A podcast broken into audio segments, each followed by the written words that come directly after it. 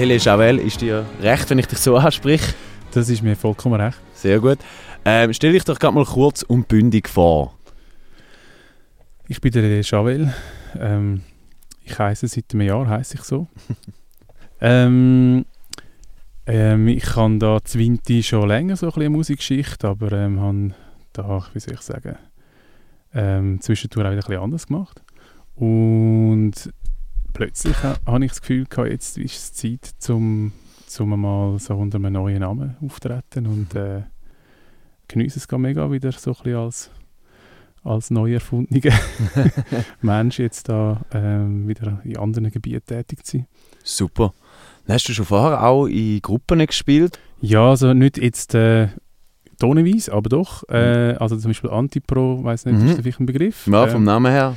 Genau, das, das ist etwas. so eine Wintertour ähm, Band, wo auch noch ein bisschen mehr als nur eine Musikband ist, weil es auch noch so ein bisschen äh, so um Kunst gegangen ist und mhm. Kunstperformance und so. Cool. Ähm, genau, dort bin ich äh, auch eine Weile dabei gewesen. Noch voran, das ist noch viel, viel länger her. Dort hat es eine Band gehabt, die hat Spontanenbaum geheißen. Das war vor etwa 15, 20 Jahren. Gewesen. Ah, das ah, ja. ist natürlich so für die ganz Alten, vielleicht die einen kennen es. Jedenfalls, ähm, ja, jetzt alles neu. Cool. Neustart in die Musikkarriere quasi. Ja, genau, also ich habe natürlich vorher noch immer so ein bisschen im Hintergrund gespielt und jetzt habe ich einfach mal Lust gehabt, mal etwas, äh, ein bisschen mehr noch, zu, ein bisschen im Vordergrund auch mal etwas probieren. Mhm. Das ist sicher auch noch so ein, bisschen ein Punkt gewesen, oder mhm. eine Motivation, zumal äh, kann ich das und ich, ich habe das Gefühl, mal, ich glaube, ich kann es. Super. Ähm, Jetzt gerade direkt zu dem Album, oder? Äh, ich als Chance, was, wie ist denn das Album entstanden, oder? Du hast schon ein bisschen angetönt, du hast wieder zurück in die Musik. Jetzt spezifisch zu dem Album, was ist da die Entstehungsgeschichte dazu?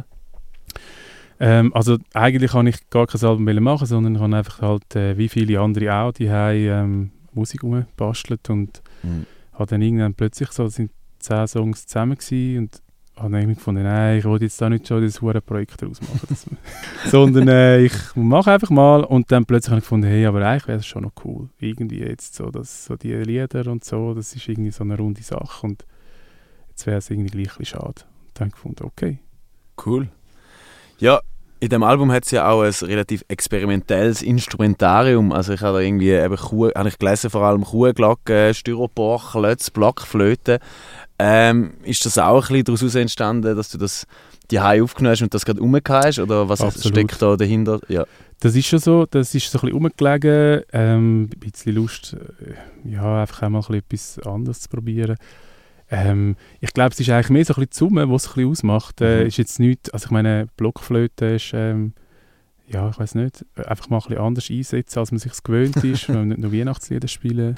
äh, Blockflöte ist eben schon noch geil, je nachdem, wie man es mhm, einsetzt. Ja. Und ähm, ja, ich weiß nicht, äh, Styroporklötze hat es halt, wenn man immer so neue elektrische Geräte kauft, dann hat es immer Styroporklötze irgendwo genau, und die tönen irgendwie noch geil, ja. Neben Styroporklötzen hast du ja aber auch ähm, äh, Mitmusiker auf dem Album und zwar sind die zum Teil recht namhaft, wie der Nico Fehr von Baby Jail oder auch der Ernst David Hangartner von Klaus Johann Grobe. Was ist denn was ist der Hintergrund jetzt von dieser Zusammenarbeit mit so namhaften Musikern, die dich ja dann teilweise jetzt auch in der Liveband äh, begleiten werden? Genau. Hey, ähm, also schön ist, dass ich die Leute so ein bisschen ähm, kennenlernen in den letzten Jahren und irgendwie ist das, äh, wie soll ich sagen, ich habe ähm, ja, also ich habe ja gewusst, mich kennt ja in dem Sinne niemand und ich meine, ich wäre jetzt ja wie blöd, wenn ich nicht mit diesen tollen Musikern, äh, wenn ich mal frage, ob die nicht Lust hätten. Mhm. Hey, und das Coole ist einfach, sie haben irgendwie alle Lust gehabt, zum Mitmachen. Mega und dann, geil. Und dann ja. habe ich gefunden, ja, dann machen wir noch was und, und jetzt eben, die einen haben jetzt auch gefunden, live wären dabei und mhm. so und es ist wirklich mega cool mit ihnen. Also es ist wirklich so, ähm, ich bin eigentlich so ein der Nobody und äh, sie sind, sie sind Buddies und äh, genau, nein, sie, ja, ist klar, die haben es die haben's drauf und die haben teilweise ja auch so professionelle Ausbildung und so und ähm, das habe ich nicht, aber ähm, ich weiß nicht, ich kann dafür irgendwie etwas anderes reinbringen, so halt so ja. das Spezielle, ich vielleicht auch gerade, mhm. weil ich äh, nicht so Erfahrung habe, habe ich das Gefühl, manchmal eben, kommen manchmal ein bisschen schräge Ideen, die vielleicht dann gar nicht mehr so hat, wenn man schon so so viel Musik ja, gemacht hat wie die anderen. Ich weiß es nicht. Wie war die Albumzusammenarbeit denn? Gewesen? Hast du sehr viel die bei, bei dir sicher aufgenommen und dann haben sie einfach sind zu dir gekommen und auch aufgenommen oder haben sie dir Sachen zugeschickt oder wie, wie ist das jetzt auf dem Album? Wie hat die Zusammenarbeit konkret auf dem Album ausgesehen? Ich habe tatsächlich einfach äh, viel vorproduziert so und äh, oder vor äh. habe dann das ein bisschen in die Runde geschickt oder also in die Runde, nein. Ich habe das eigentlich einzelnen Leuten zugeschickt und habe dann äh, ja, ich habe zum Beispiel jetzt mit Ernst David dann gefunden, hey, es wäre einfach so geil, jetzt dein Bass da drauf und ja. äh, der, den ich halt so gerne habe und könntest nicht genau den.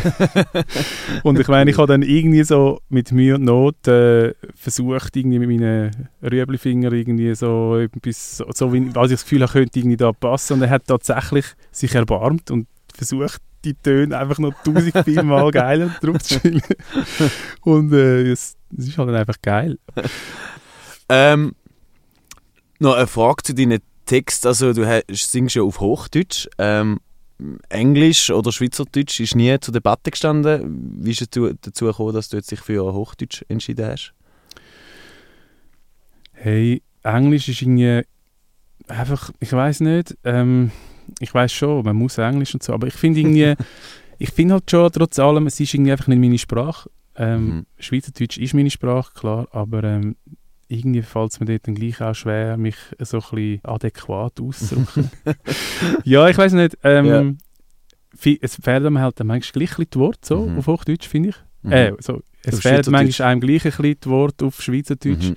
Und irgendwie, ja, ich meine, es ist ja glaub, am Schluss dann doch die Sprache, wo ich mich am breitesten kann ausdrücken kann. Ja. Ähm, ja, ich glaube, das ist dann schlussendlich ein ziemlich einfacher Grund. Aber man muss natürlich auch sagen, Antipro, äh, der Vincent Hoffmann, der hat, äh, der hat mich echt auf den Geschmack gebracht. Ich meine, das sind auch deutsche Texte. Mhm. Und ich muss auch an der Stelle sagen, Antipro war eine grosse Inspiration gewesen, so ein bisschen für die Platte, die da vorliegt. Cool. Auch wenn es noch ein bisschen anders ist, aber äh, es ist in dem Sinn von den Texten ganz klar auch noch ein bisschen Anknüpfungspunkt. So. We are.